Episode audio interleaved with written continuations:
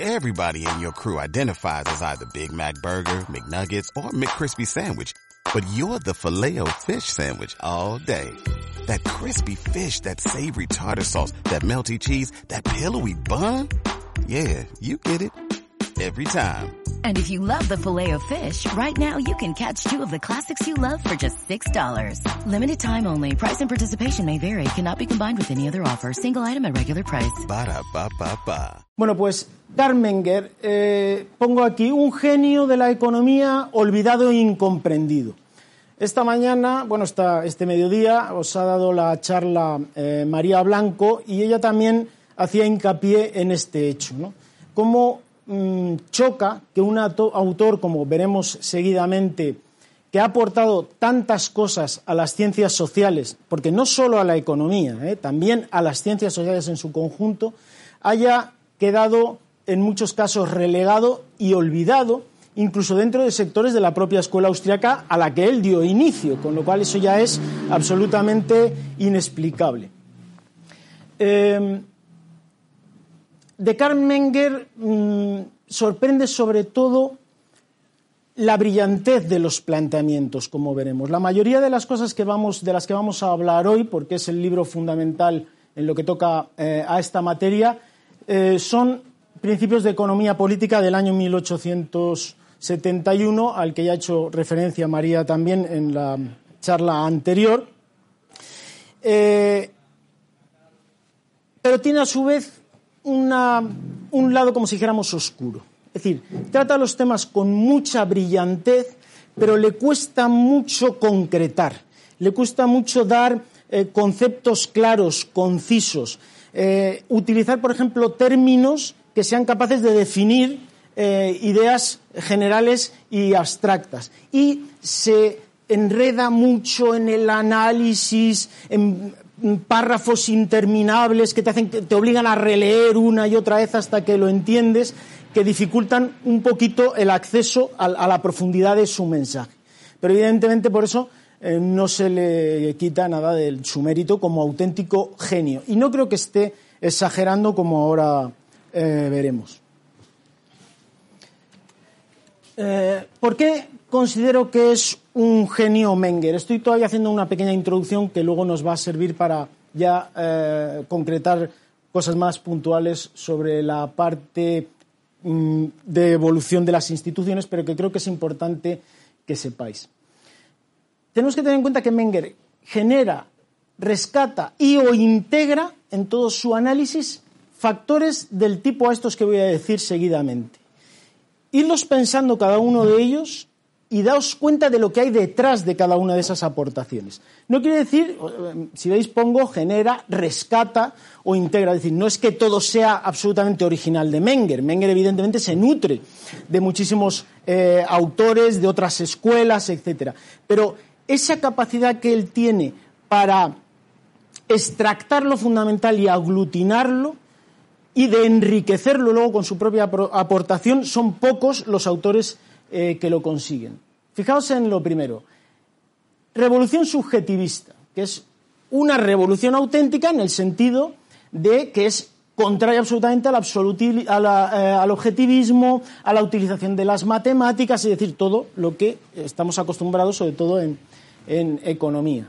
El individualismo metodológico, o como él lo denomina en alguna de sus obras, el atomismo metodológico, porque él considera que es fundamental para comprender bien una ciencia ir entre comillas, los átomos que integran eh, esa eh, ciencia, ¿no? A lo último a lo que podemos descender y de ahí partir para eh, iniciar el análisis. Tenemos también la teoría del valor subjetivo y la teoría del valor marginal decreciente. Esto es importante, yo aquí quiero parar un momento, aunque luego volveremos, porque hay un error muy grande en el análisis que se hace y en las teorías que se analizan de, Menger, eh, al considerar que él tiene una teoría de la utilidad marginal. Eso no es cierto. Menger no tiene una teoría de la utilidad marginal. Jamás lo menciona en ninguna de sus obras. Eso es una cosa que vino luego derivada de sus discípulos. Él tiene una teoría del valor marginal decreciente. Es más, diferencia, como veremos más adelante, total y absolutamente entre valor y utilidad. Para él son distintos, no se pueden mezclar. Hay relación, pero son cosas totalmente distintas. Y la utilidad no es marginal y decreciente en Menger. ¿eh? Luego pensaremos sobre esto, porque esto son muchas veces cosas, como ahora os diré, que se dan, yo creo que se van repitiendo, porque sí, las das por hecho y nadie se las repartea. Pero yo la primera vez que me leí, ya en los años 80, a Karl Menger, dije, bueno, ¿y dónde está aquí la teoría de la utilidad decreciente? Porque no la encontraba por ninguna parte. Eh, habla también o introduce eh, la importancia preponderante en la economía de los procesos y del factor tiempo. Eh, la teoría de la acción humana económica, revolucionando totalmente el contenido de, lo que hoy en día entendemos o metemos dentro de lo que es la eh, microeconomía, es decir, la necesidad, el valor, la utilidad, los medios, los fines, la escasez, todo lo reformula desde ese partir de la, de la base.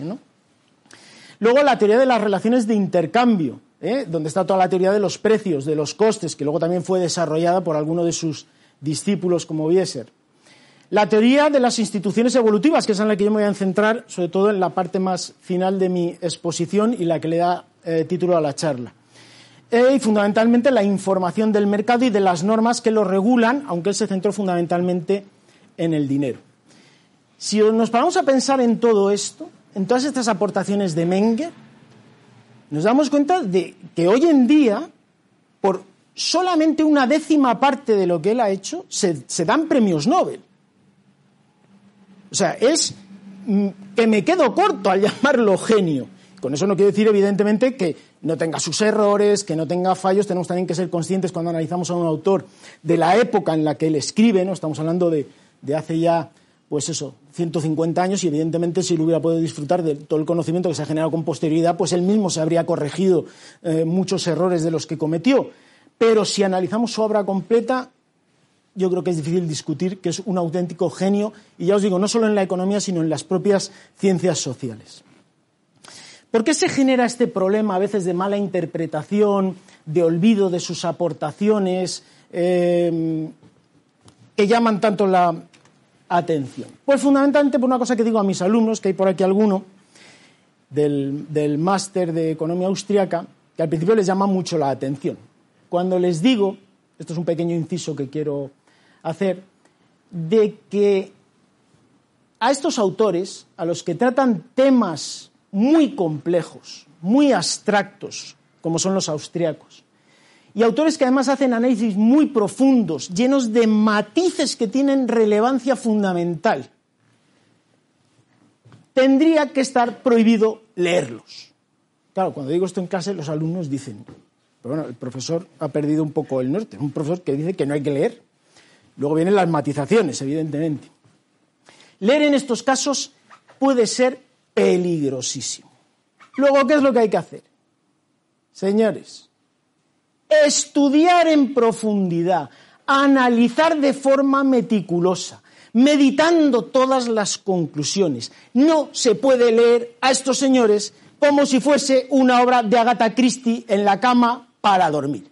Agatha Christie, genial, la leemos por la noche en la piscina tomando el sol. A estos autores debería de estar prohibido, ¿eh? está hablando un liberal, ¿eh? Debería estar prohibido con pena de cárcel, sobre todo para los científicos, leerlos. Hay que estudiarlos, porque si no, no te enteras, aunque seas un genio, porque es algo extremadamente complejo. Hay que subrayar los libros, hay que tomar notas, hay que sacar esquemas, hay que leerlos. Yo me, me he estudiado la acción humana seis, siete veces ya y cada vez que vuelvo a ella descubro cosas. Veo que se me ha escapado algo.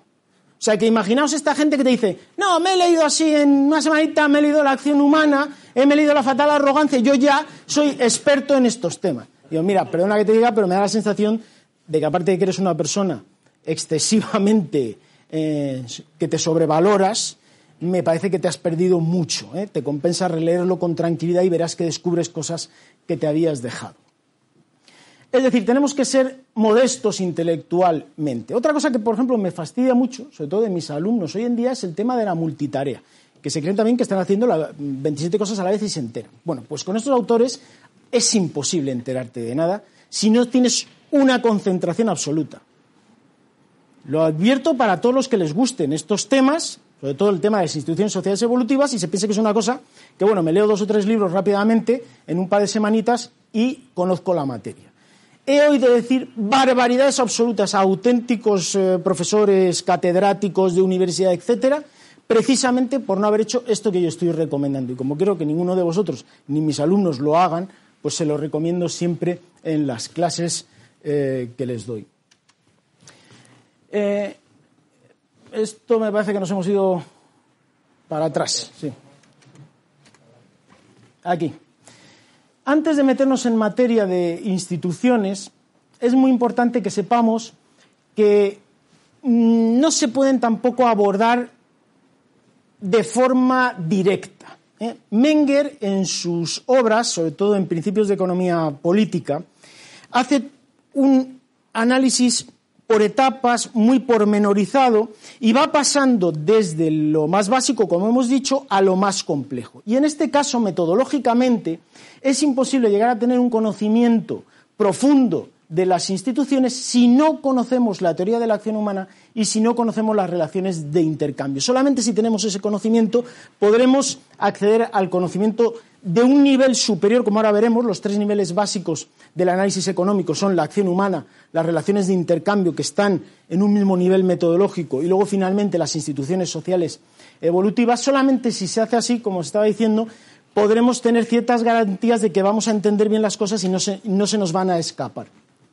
Por eso pienso que vale la pena dedicarle unos pequeños minutos a esto. Esto volvemos a, hacer lo mismo. Algunas diapositivas las pasaré más rápido porque son un poco a lo mejor redundantes y como no tenemos mucho tiempo, tampoco quiero detenerme demasiado. Además, las vais a tener, no hay ningún problema. Este sería el núcleo. ¿eh? La acción humana y el individuo que actúa. La parte que dijimos que luego desarrollaría Mises y luego volveremos a explicar. Estas relaciones de intercambio, donde ya surgen todas las interrelaciones humanas, contratos, etcétera, y el mundo de las organizaciones, que también es algo apasionante y que está relacionado también con el orden espontáneo, que luego hablaremos. Y finalmente, el gran mercado, la sociedad en la cual se integra todo eso.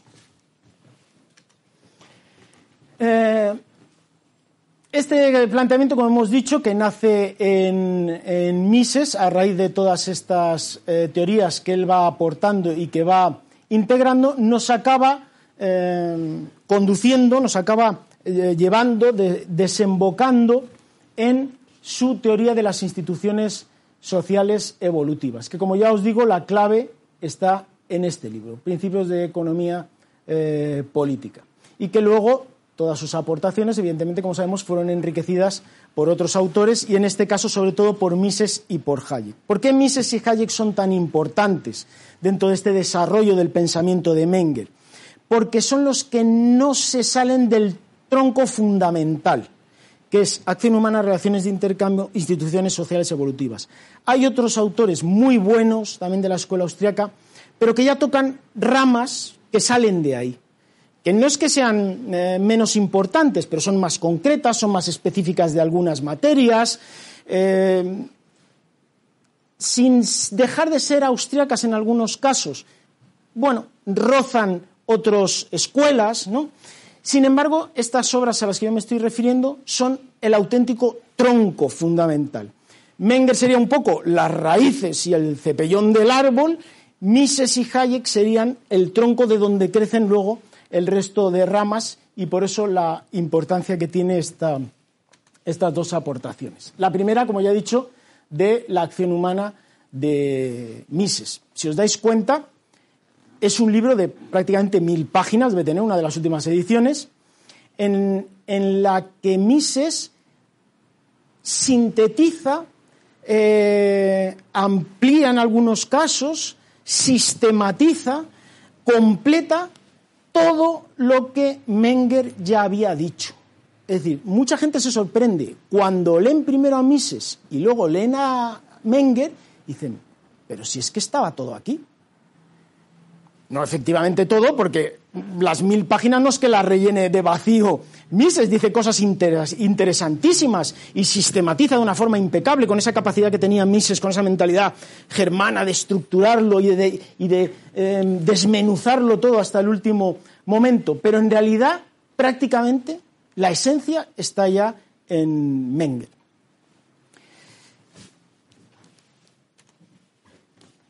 Y esta es la esencia.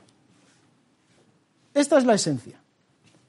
No es que estén las mil páginas resumidas en un simple dibujito, pero es lo fundamental. Tenemos, ¿qué nos dicen Menger y Hayek?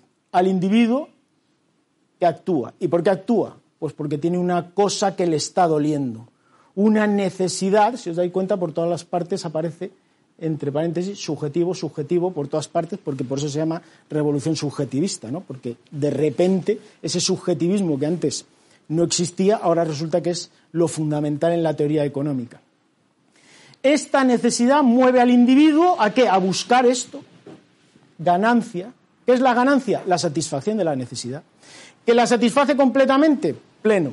Que no, pues tendrá parte de pérdida, también las dos valoradas subjetivamente que le moverán o a seguir, a, seguir buscando o a darse por satisfecho. Y dentro de este esquema, como podéis ver, el individuo que actúa persiguiendo esos fines, que no son otra cosa que los intentos de satisfacer las necesidades, y unos medios subjetivos que él selecciona también subjetivamente y los califica como tales para alcanzar, alcanzar esos fines. Bueno, pues esto que parece tan evidente, tan obvio, y que se enseña en muchos sitios sin saber que viene de aquí, porque esto se estudia en publicidad, en marketing, en psicología, de una forma o de otra, con unas matizaciones o con otras, porque debemos tener en cuenta que esta acción humana está concebida desde el punto de vista económico.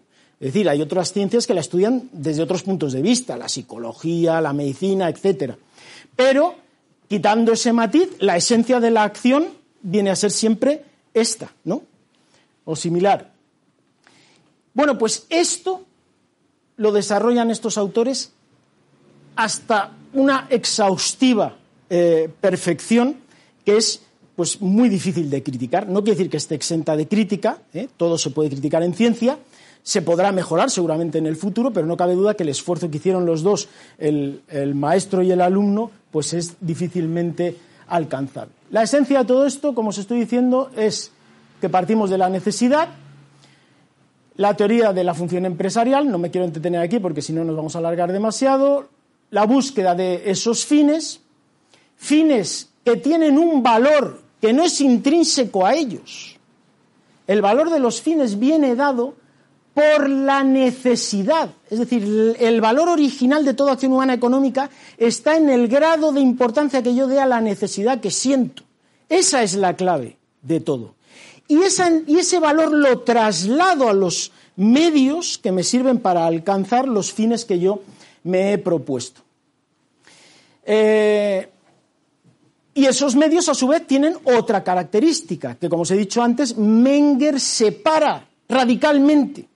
Valor es una cosa y utilidad es otra, que es la idoneidad subjetiva que el actor le atribuye a los bienes para satisfacer esas necesidades. Luego, una cosa es el valor que tienen, la relevancia, la importancia, y la otra cosa es el grado de utilidad que yo atribuyo al medio para poder alcanzar ese fin que me he propuesto. ¿Qué es lo que pasa? Que evidentemente está todo relacionado, ¿no? Y entonces valor y utilidad tienen una relación, pero no son lo mismo. Y la teoría que desarrolla Menger, curiosamente, es del valor marginal decreciente, no de la utilidad marginal decreciente, porque la utilidad no varía aquí seguramente que hay alguno que le están ahora mismo saltando chispas en el cerebro, pero que coja Menger y lo lee. Ah, no, lo estudie. Porque la utilidad es la misma, y esto es precisamente lo que explica la paradoja del valor. El aire es útil para respirar. Pues no hay nada más útil que sepamos. Pero esa utilidad la está perdiendo porque yo tenga o no tenga, no es su utilidad como tal.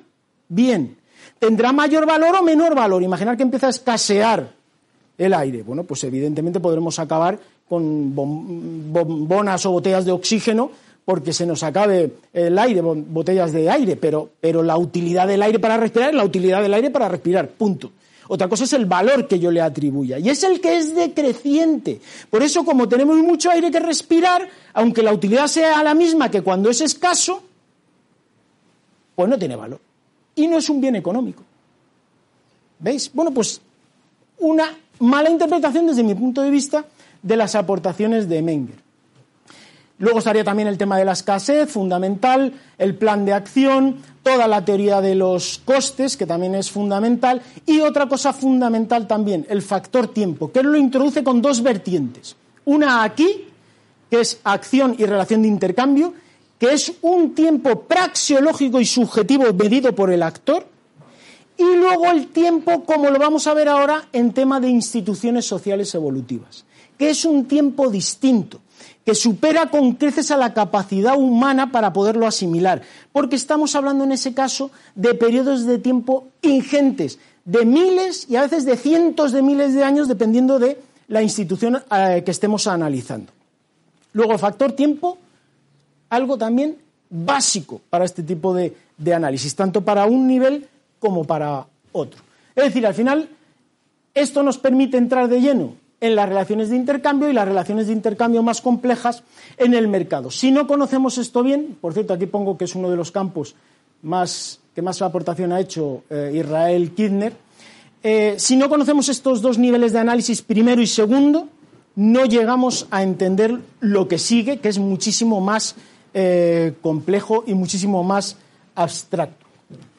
Este sería también un análisis del segundo nivel, igual que el primero, solo que aquí se cruzan las dos acciones, la acción del individuo 1 con la acción del individuo 2, y se genera un proceso, como os digo aquí, de interacción que es capaz de subsanar todo tipo de desajustes y de situaciones de descoordinación de la mejor manera posible, obteniendo una cosa que es muy importante en economía, que tampoco se ha entendido adecuadamente a lo largo del tiempo, que es que se produce mutuo beneficio en los intercambios.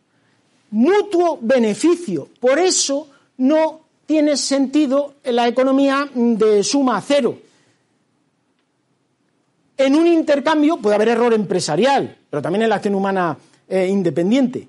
Por naturaleza, por su propia esencia, busca el beneficio de las dos partes. Luego es una forma de generar beneficio, de generar valor y de generar riqueza.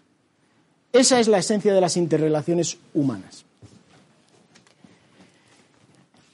Esto es otro punto que también es importante, lamentablemente tampoco me puedo entretener, que es el tema de la información. También lo trata desde los dos puntos de vista, por eso luego diré por qué son dos niveles distintos, acción humana, relación de intercambio e instituciones sociales evolutivas, porque aquí hay otro factor fundamental. la información a nivel de acción humana y de relaciones de intercambio es de este tipo. Es la que llamamos subjetiva, eh, práctica, que está dispersa, con un contenido tácito, que se refiere a eventos únicos y que está en continuo proceso de formación. Pero la información manejada a nivel de institución social evolutiva no es esta. Es la suma de cientos de miles de millones de estas que nos traslada a un nivel distinto, a un nivel superior, que supera la capacidad racional y de conocimiento del ser humano.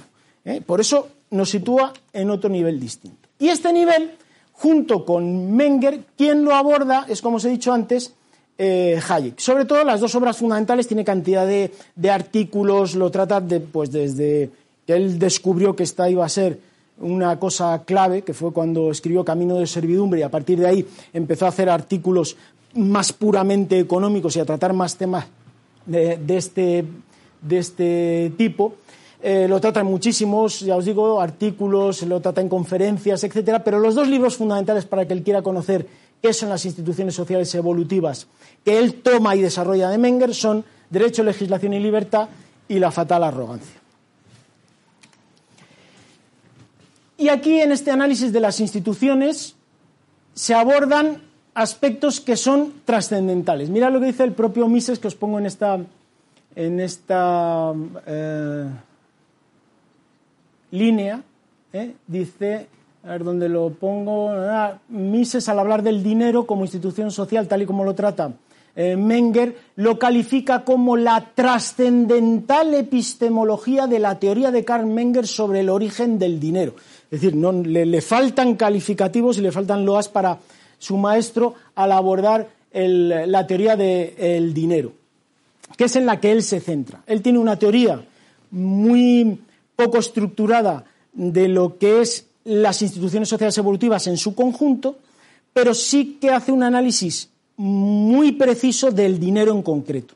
Y ahí deja plasmado toda su metodología, deja plasmado toda su forma de concebir las instituciones, etc. También hace un poco de análisis de este tipo al hablar del mercado, de la aparición del mercado y del surgimiento del mercado, pero fundamentalmente su labor eh, en esta materia eh, queda recogida de forma eh, más, como completa en el desarrollo de su teoría del origen del dinero, que es una de las instituciones, como veis que os pongo aquí, fundamentales. Tenemos el grupo más importante de instituciones sociales evolutivas, que sería la formada por el derecho y todas las instituciones jurídicas. Ahí si hay algún abogado con conocimiento jurídico sabe que hay ahí un mundo entero de instituciones, de instituciones sobre la familia, sobre la propiedad privada, sobre los contratos, sobre las obligaciones, todo instituciones, muchas de estas las debemos al derecho romano, a los jurisconsultos romanos, que nosotros también analizamos mucho en mis eh, clases.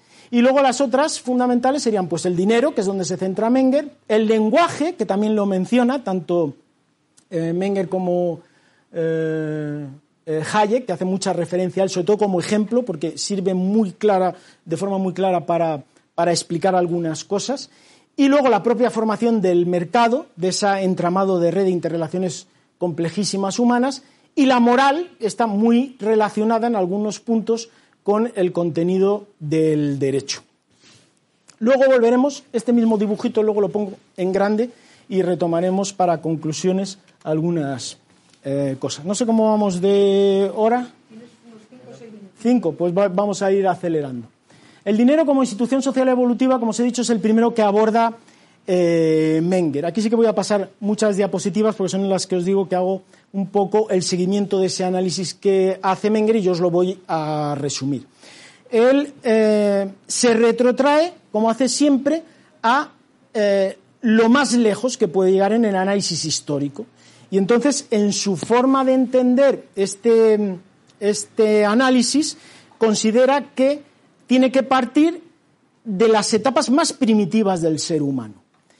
Y él es un gran conocedor, porque es una persona muy culta, de la historia, de la arqueología, y va investigando y va analizando desde sus orígenes, desde las primeras relaciones de intercambio de seres primitivos, hasta todas y cada una de las etapas que se van produciendo a lo largo de la evolución histórica. además hace un trabajo fantástico porque no solamente lo hace referido a un determinado país o un determinado área geográfica, sino que pone ejemplos en su libro de distintos, eh, de distintos países, de distintas culturas a lo largo de, la historia. Habla de, la hispana precolombina, habla de China, habla del norte de África y te va poniendo toda una serie de ejemplos analizando poquito a poco cómo van evolucionando con el transcurso del tiempo.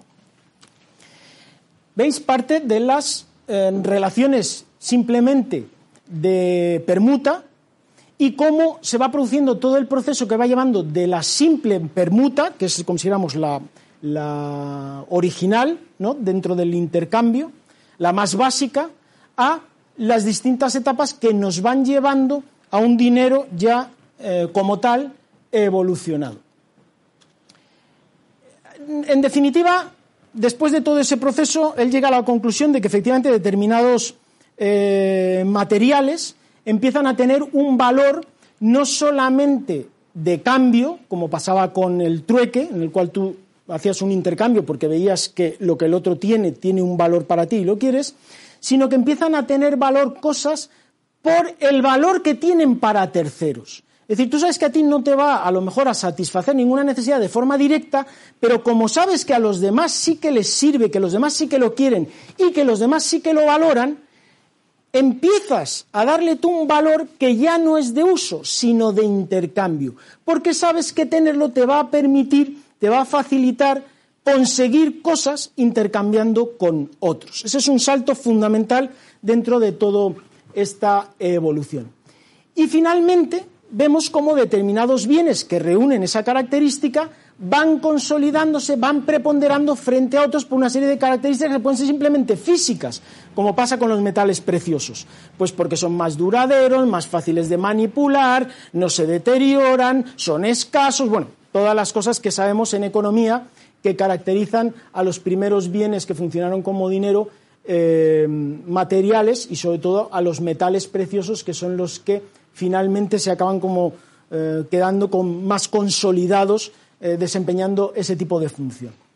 En definitiva, la definición de dinero desde el punto de vista evolutivo y del análisis de Menger sería la que dice que el dinero es un tipo de institución social evolutiva consistente en todo bien económico material, tiene que ser material, que teniendo atribuido subjetivamente valor de uso y valor de cambio, es por lo menos valor de uso muy importante en su origen, luego eso se va perdiendo y va preponderando el valor de cambio, eh, es común y libremente aceptado como medio de pago por la sociedad o colectivo. Es decir, llega a la conclusión de que eso es evolutivamente el dinero. Eso es institucionalmente la culminación ¿eh? que no final, porque el dinero como institución evolutiva pues tendría que haber seguido evolucionando, pero es como la em, cúspide a la que se llegó en un momento determinado por evolución social. Cualquier otra cosa que no, estos son ejemplos que pone Menger, que también me los salto, ¿eh? distinto al dinero acuñado, etc. Cualquier otra cosa que no reúna esas características se le podrá llamar de muchas maneras, como ahora veremos si nos da tiempo. Se le podrá llamar medio de intercambio, se le podrá llamar mm, lo que quieras, medio de pago que no sea dinero, que también es, posible, porque el dinero es medio de pago, pero hay otros medios de pago que no son dinero. Como os digo, medio de lo que sea, pero no será dinero desde el punto de vista de la concepción evolutiva de lo que ha sido esa institución. ¿Qué es lo que pasa? Que esta evolución, como luego veremos, nos lleva desde ese trueque básico al pago con moneda y con papel moneda, dinero, que es eh, una representación, es una especie de título que representa al dinero material. Si no, tampoco sería válido desde el concepto de vista evolutivo. Y esta evolución nos lleva a una evolución hacia ganancia de libertad de los individuos, a enriquecer el mercado, a facilitarlo y a hacerlo más eh, próspero. Por eso las sociedades que llegan a esto pues, han sido a lo largo de la historia las más ricas, las más prósperas, etc. Es decir, tendríamos por un lado trueque directo de bienes y servicios, utilización de cualquier otro tipo de medio de cambio, por ejemplo, el dinero mal llamado dinero, porque desde el punto de vista evolutivo no sería dinero, pero el mal llamado dinero crediticio, que sería un medio de intercambio, otros medios de pago que no tienen por qué ser materiales y finalmente el pago con dinero que reuniría todas esas características. ¿eh? Por eso lo pongo en el circulito más estrecho porque es un compendio de eh, reúne todas ellas. Eh, bueno, aquí os hablo de los distintos tipos de dinero, que no hace falta porque seguramente lo conoceréis, y cómo finalmente lo que se llama dinero fiduciario, el dinero crediticio, no es dinero real desde el punto de vista evolutivo, porque en realidad es un crédito, es una deuda, y el dinero fiduciario, que ni es dinero, ni es fiduciario, ni, es nada desde el punto de vista eh, del dinero eh, como institución social evolutiva. Funciona, eso sí, verdaderamente como un medio de intercambio. Intercambiamos con dinero fiduciario. Sería un medio de intercambio, pero no se podría calificar como dinero. Pero lo curioso es que esta otra evolución que hemos visto a partir del momento en que surge el dinero fiduciario nos lleva justo hacia todo lo contrario, es decir, hacia una evolución hacia pérdida de libertad de los individuos. ¿Por qué? Porque evidentemente la culminación de todo ese proceso, como es lógico, es que acabe desapareciendo el dinero papel, ¿no? y que sean simples anotaciones en cuenta, bueno, y los individuos dependen de eso. Las anotaciones en cuenta son fácilmente localizables, son fácilmente embargables. Se puede tratar de subsanar eso, pero es simplemente el Estado con una ley que te diga esto está prohibido, esto está permitido, como hagas esto está fuera de la ley, pues ya toma las riendas de lo que sea, se lo apropia y a partir de ahí tu, tu libertad ha quedado absolutamente mermada. O sea, el problema sería una merma de la libertad de los individuos. ¿Se puede vivir sin dinero? Perfectamente. Desde el punto de vista evolutivo no tenemos dinero. Estamos funcionando con otra cosa, con un medio de intercambio que no sería dinero desde este punto de vista. Pero, bueno, ¿a costa de qué? ¿Cuál es el, coste de oportunidad de esto? Pues nunca lo sabremos. Desde la teoría parece decirnos claramente, pues eso, que estamos perdiendo libertad, ¿no? Frente a la otra opción. Eh, y esto queda plasmado también en, escritos y en documentos socialistas y comunistas, donde, como sabemos, recordamos que las tres máximas del socialismo y del comunismo han sido siempre acabar con el dinero, el capital y la propiedad privada. Eso está claro. Segundo, conservar el monopolio de los medios de intercambio, fácilmente si te puedes eh, apropiar de ellos y crear un sistema controlado por un banco central bajo el control político. Y esto no me lo estoy inventando, esto está en el manifiesto comunista en la quinta medida, que dice, fundamental buscar para el comunismo la centralización del crédito en el Estado por medio de un banco nacional con capital del Estado y régimen de monopolio. Luego vivimos en un sistema, desde ese punto de vista, comunista, totalmente, aunque nos vendan eh, otra cosa.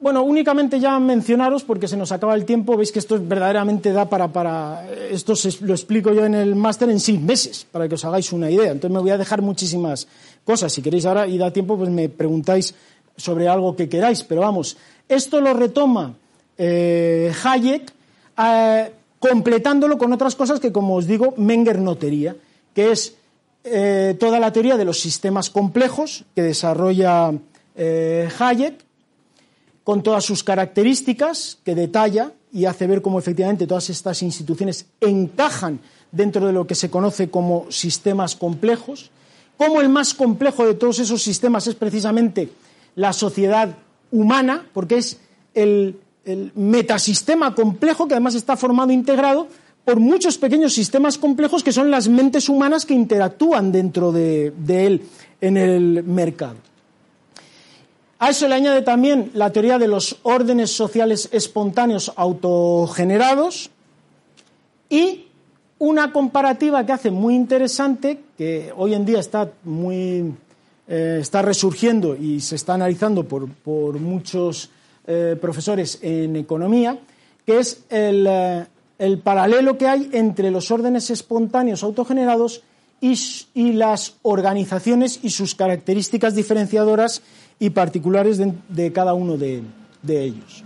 Esto se vendría a representar lo que es un orden complejo, un sistema complejo, y esto sería una organización jerarquizada, burocratizada, etc. Son dos tipos de orden, uno espontáneo, otro planificado. Y al final lo que nos vienen a decir estos autores, voy a ya eh, resumiendo, es que tanto por la vía del análisis de la acción humana las relaciones de intercambio y las aportaciones de Mises se llega a la conclusión de la imposibilidad de la planificación central y del socialismo, pero por la vía de las instituciones sociales evolutivas pasa exactamente igual. Por el volumen de información, eh, la, cantidad de, de datos que hay acumulados, etcétera, etcétera, en cada una de esas instituciones, que al fin y al cabo son los pilares fundamentales de la sociedad que nacen de un proceso eh, de evolución que va consolidando determinadas eh, actuaciones, que van cristalizando, finalmente al nacimiento de las instituciones sociales fundamentales, que como dice Hayek, casi son estas instituciones y estos hábitos los que nos eligen a nosotros más que nosotros a ellos, porque vivimos en, sumergidos en ellos y muchas veces no somos capaces ni de articularlos completamente, y finalmente la formación de esas eh, instituciones tan valiosas por la cantidad de información valiosísima que acumulan a través de procesos de prueba, error, ensayo, que reducen la incertidumbre, que aumentan la capacidad coordinadora de las acciones, mejoran la cooperación, facilitan la consecución de fines y mejoran la paz social, suponiendo un salto no solo cuantitativo, sino cualitativo en la sociedad. Este sería el tercer nivel, el esquema cómo quedaría, esto serían las relaciones de intercambio y cómo van evolucionando hasta que cristalizan en instituciones sociales evolutivas. La diferencia fundamental es que aquí el origen es distinto, la información es distinta, el tiempo institucional es diferente, los fines son diferentes y por eso Menger y Hayek proponen una metodología distinta a la praxeológica pero que depende de ella. Es decir, el origen sería la praxeología, pero finalmente cristalizaría en otro ámbito superior que ya necesita eso que ellos llamaban el análisis histórico evolutivo o compositivo evolutivo que permite el conocimiento profundo de estas instituciones. Este es todo el, entramado de estas instituciones que os he puesto antes y ahora aquí en grande para que se vea cómo están todas ellas interrelacionadas y finalmente con esta última diapositiva con la que termino una especie de integración de todo. Si veis, eh, aquí tenemos de dónde partimos, acción humana y relaciones de intercambio con todas sus características que hemos dicho, manejando una información subjetiva con el papel importante de la función empresarial. De aquí se generan de todas estas acciones humanas sistemas complejos, acciones y relaciones, sistemas complejos, que son los que hemos dicho que analiza eh, Hayek, con todas esas características que ya os facilitaré en las diapositivas, que a su vez permiten que aparezcan órdenes espontáneos. De estos órdenes espontáneos surgen de forma no intencionada instituciones sociales evolutivas, que son las que hemos visto que ellos abordan y hacen el análisis este de tipo eh, por etapas histórico-evolutivo, que manejan una información, como hemos dicho, también diferente y que a su vez retroalimentan todo el proceso, porque una vez que el hombre desarrolla su acción en un ámbito institucional concreto más evolucionado, sus acciones cambian. Están sustentadas por una serie de instituciones que le permiten dar un salto y avanzar mucho más allá en la civilización. Y por lo tanto se produce como una especie de continua retroalimentación, que evidentemente se puede bloquear en cualquier momento, se puede estancar o puede ir hacia, atrás, como cualquiera que haya estudiado historia sabe que por desgracia ha pasado a veces a lo largo del tiempo. Eh, sé que he resumido muy rápido, que he contado muchas cosas y que a lo mejor os he empachado, pero es que es así, es una materia extremadamente compleja y yo creo que el centenario de Mises merecía un poquito profundizar en alguno de los temas que os he mencionado. Y nada más, muchas gracias.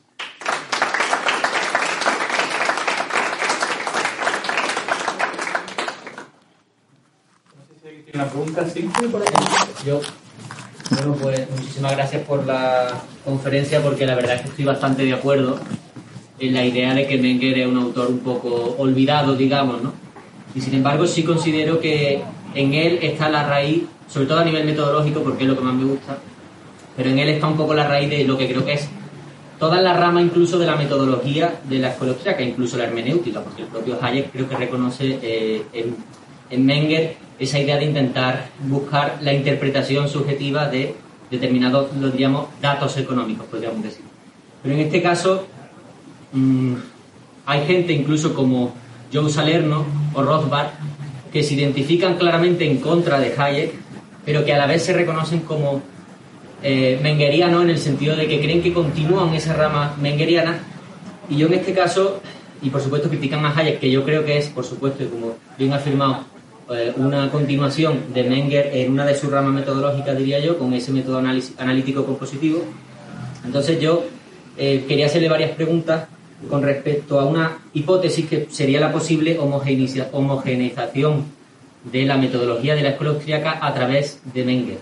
Y sería, en este caso, eh, cómo se mezclarían o si se podrían llegar a mezclar, o cómo interactúan, mejor dicho, la orientación eh, empírico-realista y la ciencia exacta, y la ciencia, perdón, y la ciencia histórica, cómo se podrían solapar, si es que se solapan de alguna forma, cómo se retroalimentan, no sé si incluso a través de la propia hermenéutica en este caso y después también si podría entenderse de, en camino a esa homogenización, si se podría entender la praxeología como una orientación exacta para Menger y por otro lado, pues eh, digamos la orientación empírico-realista como más hayekiana y a través de ese método analítico compositivo conseguir unir esas dos orientaciones. Aun a pesar incluso de que Menger critique la idea de las proposiciones a priori, aunque también diga un poco ambiguo en eso porque también habla de que no es posible verificar la orientación exacta. O sea que esa sería mi pregunta. Muy bien. Bueno, me alegro de que me hagáis preguntas tan sencillitas y tan fáciles de contestar. Muy interesante todo lo que estás tocando. ¿eh? A mí me apasiona. Además, tengo algunos artículos escritos sobre esa materia, pero, pero lamentablemente no puedo entrar en el fondo. ¿eh? Si quieres ya podemos hablar cuando tú quieras o te digo algunos artículos que he escrito sobre esa materia. Lo que sí te quiero decir es que mi postura particular, ¿eh? mi postura particular, y evidentemente seguramente me estaré equivocando, es que el, tronco ese central que te he dicho, que es la, raíz del tronco es Menger, eh, ya hace eso que tú estás diciendo. Es decir, si tú estudias bien a Menger, esa integración está ya dada a través de Mises y de Hayek. También hay mucha gente que habla de la incompatibilidad de Mises y de Hayek. Yo digo, pero bueno, pero estos tíos o son muy burros o no sé qué libro han leído, porque vamos, son absolutamente, es que se necesitan. Es que si no, no está completo el análisis de Menger. Es que en Menger Hayek y Mises están metidos y en su metodología. El que se sale de ahí, desde mi punto de vista, que para mí no es austríaco en esencia, es Rothbard. Rothbard para mí es un autor fenomenal, un economista eh, muy bueno, eh, seguidor de Mises en, una rama, en una parte que es la aplicación de, de su metodología entendida como él la entiende, eso no lo discuto, me parece genial. Pero yo considero que se aparta. O sea, ni siquiera sería una rama, sería un brote que ha salido pues de la aportación de una interpretación que hace este autor de lo que es el núcleo central austriaco. Ese es mi punto de, vista. Mm, que ya te digo que seguramente me estaré equivocando y muchos rothbardianos me dirán que qué barbaridad que, estoy diciendo. Bueno, pues cuando queráis organizamos unos seminarios para discutirlo y para hablarlo en profundidad, pero yo lo entiendo así. Estoy muy de acuerdo con lo que tú has dicho y ya te digo, siento no poder profundizar más en lo que me estás diciendo porque es muy complejo. ¿Eh? y habría primero que meterse pues, en temas de epistemología, teoría del conocimiento, metodología austriaca, metodología... Y ya se nos va de las manos. ¿eh? Somos un poco, vamos, no somos, austriacos, yo soy 90% austriaco. Somos un poco pesados con lo del individualismo metodológico, como dice aquí, atomismo metodológico. Cuando en cuanto das el primer paso, el siguiente paso ya son relaciones. Es decir, el primero puede que sea individual, pero, joder, el segundo paso ya es todo. Entonces, ¿por qué es tanto individualismo metodológico? Pero, pero si te das cuenta, o sea, tienes razón, o sea, el hombre en sí Eso ha llevado además algunos errores muy importantes dentro de la escuela austriaca, que es todo el tema del análisis eh, robinsoniano, de Robinson Crusoe, llevado a las instituciones sociales, que es una aberración. Eh, pero, sin embargo, tenemos que partir de ahí, como dice Menger. Es decir, no lo tenemos que extrapolar a campos que ya no tiene sentido, pero sí que es el núcleo fundamental, porque en las relaciones de intercambio hay dos individuos actuando. Tú tienes que conocer qué es el subjetivismo, qué es el individualismo, para poder dar el salto a las relaciones de intercambio. Igual que tienes que conocer cómo funcionan las relaciones de intercambio y toda esa lista de términos que hemos dado, para poder comprender cómo de ahí se genera el mercado y cómo se da paso a las instituciones sociales evolutivas. Es que se, encadena todo una cosa con la otra. Se encadena y como origen, estoy de acuerdo y se encadena, pero como se hace tanto énfasis, tanto énfasis en que es un método individual, quien lo oye fuera, dice, estos son los individualistas. Dices, es que no es cierto, es una forma de empezar a, el sujeto decisorio, el subjetivo es este, pero inmediatamente se red. Bueno, en ese caso, quizás sí que tienes razón en el sentido que a lo mejor se hace excesivo hincapié en, eso, pero que es importante, es importante. ¿eh? Lo que pasa es que, bueno, bueno, el mismo que decía, ¿sabes quién estaba muy dolido con una cosa que tiene eh, relación con esto? Era el propio eh, Hayek, que decía, pero ¿cómo siendo el individuo fundamentalmente social? Porque si no, no, no se nos entiende, somos animales, es decir, ese Robinson Crusoe que se nos eh, vende para explicar instituciones es falso. No existe, no es real, porque lleva todas las instituciones metidas dentro de sí mismo, con lo cual estás haciendo trampa. Si fuese real sería un animal. Y el animal no tiene eh, relaciones sociales de este tipo, tiene otro tipo de, de relaciones instintivas. Entonces Hayek decía que le dolía mucho que los socialistas nos hayan robado un término que es esencialmente liberal, que es el social. Dice, tenemos que reivindicarlo. Vosotros, socialistas, comunistas, sois los más antisociales. Nosotros tenemos la defensa del sistema que es verdaderamente social y que respeta a los individuos, las relaciones de intercambio y la vida en sociedad. Lo otro te acaba llevando pues a la caverna o a la horda, a la tribu o a lo que sea.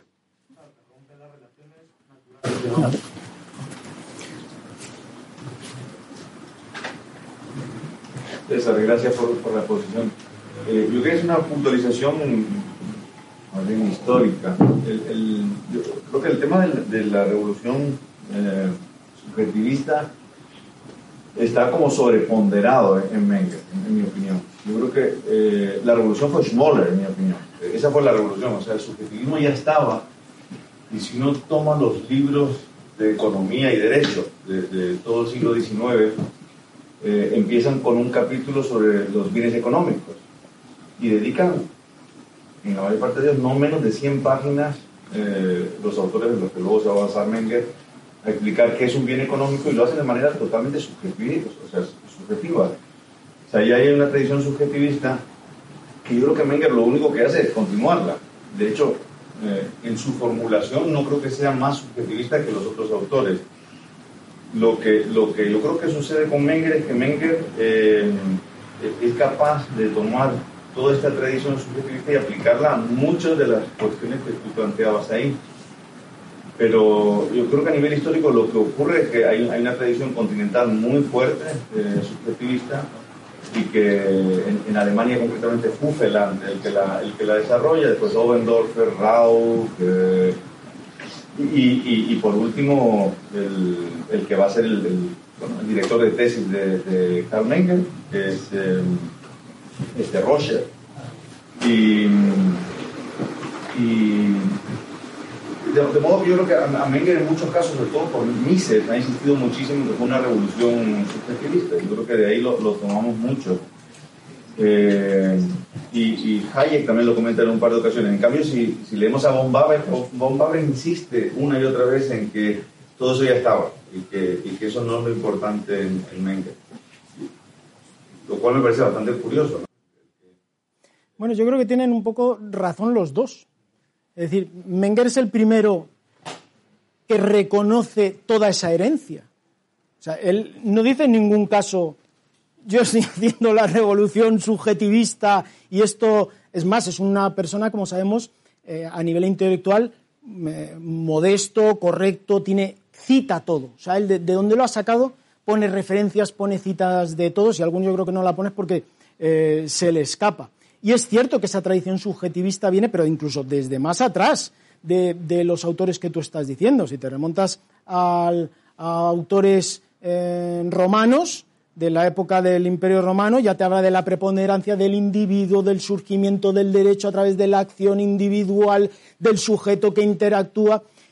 Es verdad que existe toda esa tradición que, que tú estás diciendo y que Menger no oculta y que es de reconocimiento, ¿no? es de, eh, destacar. Pero también es verdad que, que Menger tiene una, un plus, que es que hace eso que también has mencionado, que es que sabe utilizar eso para integrar todo el resto de, sus teorías. Entonces dice, desde aquí, que no niego que hay autores anteriores que hacen aportaciones fundamentales, yo voy a integrar todo esto. Además, yo me acuerdo que en una ocasión nos comentaba eh, Huerta de Soto que en, algún sitio había leído que Menger confiesa incluso que él experimentó como una especie de, iluminación, ¿no? Como que en un momento vio que todo eso que él andaba dándole vueltas en la cabeza, de repente lo integra. Y dice, ostras, yo creo que esto, esto es algo importante, que es cuando se encierra y empieza a escribir, me parece que tenía treinta y pocos años, ¿no? Treinta y cuatro, treinta y tantos años, los principios de economía política, como diciendo, lo he visto, lo he visto. Es como cuando se te enciende esa lucecita que dice, aquí hay algo fuerte, aquí hay algo gordo y hay que desarrollar. Y él toma como partida ese subjetivismo, que evidentemente no es exclusivo de él, ni es original de él, pero sí que le sirve para desarrollar toda una teoría y sin embargo para otros no. Otros hablan de eso, pero no son capaces de exprimirlo hasta el extremo que él lo hace, de sacarle provecho y de generar pues toda una escuela, toda una metodología, etcétera, etcétera. Entonces yo creo que lo que sí que hay que reconocerles es esa parte, pero también siendo justos con todo lo que había evidentemente anteriormente eh, aportado por otros autores, que eso no, vamos, nadie lo discute. Es más, nosotros, por ejemplo, en el, en el curso que damos en la Rey Juan Carlos, dentro del máster, dedicamos una parte muy grande a todos los antecedentes históricos que llevan a Menger a esos planteamientos, dando importancia a todas sus fuentes. ¿eh? Entonces, yo creo que más es la importancia de la capacidad integradora y de ver la trascendencia que eso tenía aplicándola a los estudios de economía y en general a las ciencias sociales. Un comentario, por ejemplo, la, profesorología integra eh, eh, cuanto órdenes espontáneos al mercado, el estudio del dinero también, y tangencialmente se estudia de los, de los ejemplos de órdenes espontáneos la relación de la economía con, con el derecho, por un lado, y con la ética por otro. Pero yo no he visto muchos, eh, más, más bien ningún trabajo donde se intente ver la relación de la economía con el lenguaje, por ejemplo. Y es que hay mucho que decir ahí porque, eh, por ejemplo, cuando uno ve las diferentes funciones que tiene el lenguaje, eh, está una que, que es convencer, por ejemplo, que, que, puede ser la de los vendedores, ¿no? intentan convencer al, al consumidor que adquiera los productos. Entonces yo creo que, que por ahí puede haber un, a lo mejor me equivoco, pero puede haber un campo de investigación. No, eso podría ser un campo de investigación interesantísimo, ¿verdad, José Carlos? Tú que eres periodista y sabes la importancia del lenguaje, y es más, lo señala en varias ocasiones Menger y lo señala Hayek, y toman como referencia el lenguaje como institución social evolutiva para poner muchos ejemplos. Mm, ¿Qué pasa? Que como es un campo que requiere unos conocimientos muy particulares, muy profundos, pues ellos a lo mejor no se atrevieron a meterse en ese terreno, pero yo creo que en ese y en otros muchos, pero ese precisamente sería un campo interesantísimo. Sí que algunos juristas lo han abordado. ¿eh? Algunos juristas sí que se han interesado mucho por eh, la evolución del lenguaje, eh, cómo se fue desarrollando, la vinculación que tiene con las normas jurídicas, mm, no tanto con la economía, pero sí con esa otra institución que es el derecho. Y ahí sí que hay trabajos muy interesantes. Yo ¿eh? vi un libro de lingüística forense y creo que debe ser algo, algo así. Pues yo desde luego lo que animo es que a todos los alumnos, los estudiosos de, de la escuela austriaca, todas esas cosas que se ve que son nichos de investigación, nichos de, de, de, poder sacar pues artículos, tesis doctorales, pues les animo a que evidentemente investiguen y trabajen en ellas para seguir nutriendo y seguir estructurando y llenando eh, lagunas, ¿no? Pero vamos, ese campo desde luego me parece interesantísimo. Muy bien, pues nada, César, muchas gracias. A vosotros, encantado. Una, una charla extraordinaria. Y yo quería, eh, bueno, gracias por estar aquí, a si sois un montón, estamos encantados. Y los que nos habéis seguido por, por YouTube también ha, ha sido muy seguido. Y quería dar las gracias especialmente a la Universidad Francisco Marroquín que nos ha acogido hoy que nos acoge mañana. Mañana tenemos eh, más eh, intervenciones y yo estoy seguro que serán igual de interesantes que las de hoy. Así que nada, muchas gracias César, gracias a todos y hasta mañana. Encantado, muchas gracias.